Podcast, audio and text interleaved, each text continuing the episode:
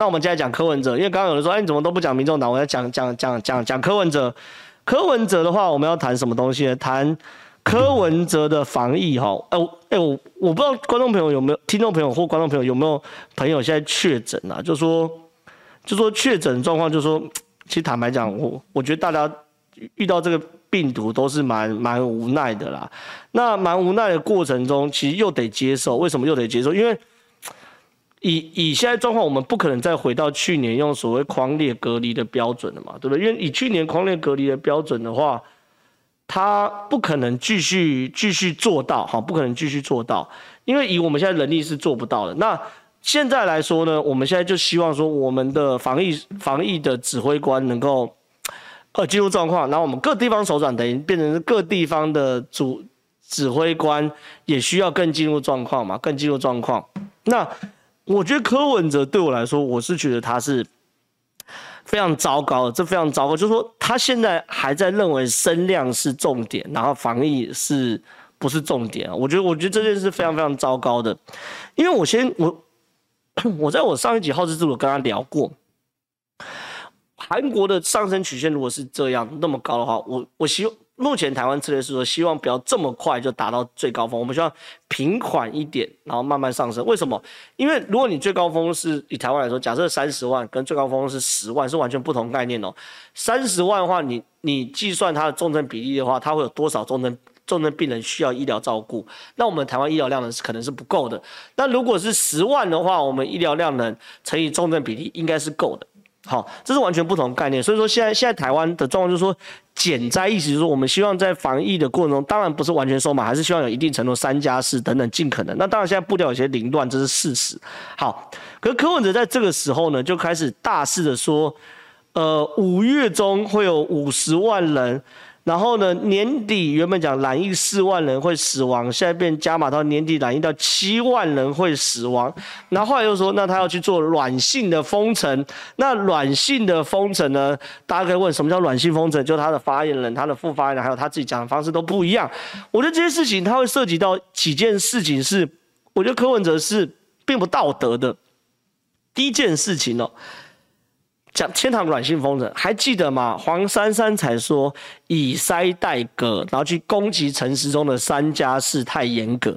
那好，你如果台北市的立场是希望说尽可能开放，然后让我们跟病毒共存的速度快一点，这我完全可以接受，这是一种策略，策略没有对或错啊，没有对或错。南韩就采取这样策略，没有对或错。可你不能黄珊珊前一天才讲说，哎、你三加四太严格了啦，我们应该以筛代隔啦。结果隔一天，柯文哲就说我们要软性封城。那你新北台北市政府是神经错乱，错乱是不是？你要软性封城还是以筛代隔？这件事情很难吗？很难吗？对不对？然后呢，另外一件事情，另外一件事情，你到底死亡人数是多少？怎么又死亡人数是四万，然后又变七万？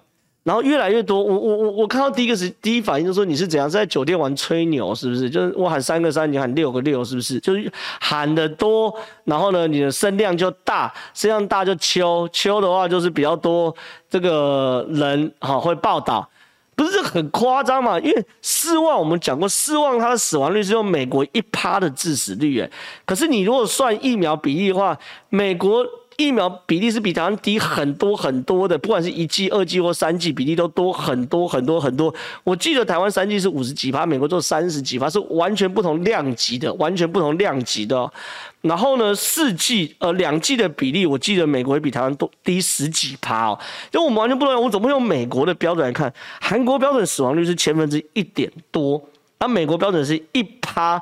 哎、来回相距就差将近十倍。你如果用韩国标准，我讨厌我们台湾大概六七千人不幸往生啊。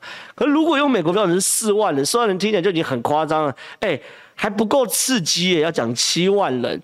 所以我觉得。柯文哲不懂吗？哎、柯文哲不是医生吗？柯文哲不是比我更懂这些事情吗？所以我觉得柯文哲防疫也很夸张了。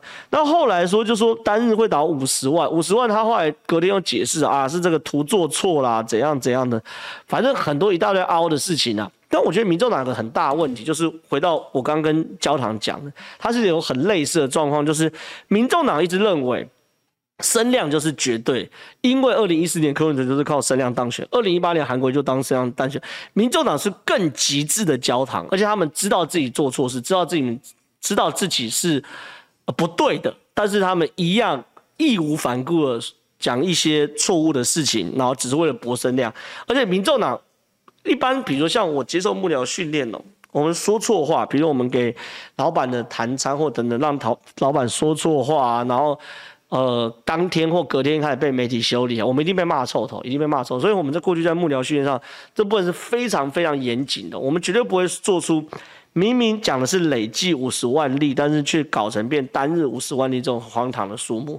我们也绝对不可能在软性封城的定义没有 make sure 没有百分之百确定，甚至包含具体实施方式还没有确定的时候呢，就让我的老板讲出“软性封城”这四个字，可民众党完全不管。好，他们开始乱讲话，然后前后都不拢，一天讲以塞代可，一天讲软性封城，这我们也不可能干出来。我们做幕僚训也不可能干出来的事情，可他们都干得出来。好，当他们都干得出来之后呢，被大家骂，被大家骂呢，正常来说，好，我们就去检讨啊，怎么，然后李正浩就被臭干一顿，然后被丢公文啊，什么什么之类的。那好，这些事情就是我以前经历过的。这那怎么办？检讨，下次不要再犯。可是可民众党不会，民众党会沾沾自喜。哎、我们今天又争取了多少曝光量？又多少媒体来报道我们？然后又多少人看到我们的这个新闻？哇，这个新闻换算成业配，哇！我如果落出苹果日报一次要八万块钱业配，我今天有那么多那么多，我今天等于因为这场这这个软性封城，我多赚了几千万。台币的这个广告费，我赚了，然后看数字，看数字，哇，这个数字我今天声量又高了，就跟股票一样，我涨了，我未来的政治生命又得得以延续了，这就这就是民众党现在的决策模式，所以会让我从一开始对民众党没有好，我坦白讲不会到好，也没有喜欢，大概就一一拜拜啊，民民众党里面我有好朋友，我跟你讲，Z 九是我好朋友啊。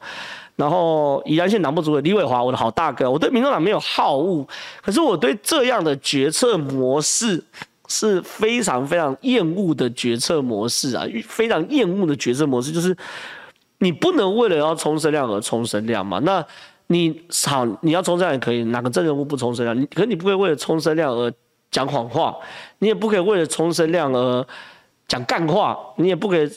冲，因为冲声量而呃吹牛逼啊！我我觉得这都是现在柯文哲在做的事情，所以我觉得台北市的市民，你真的要自求多福了。我坦白讲，我真的觉得柯文哲现在唯一的准则就是与指挥中心相反，就是唯一的准则。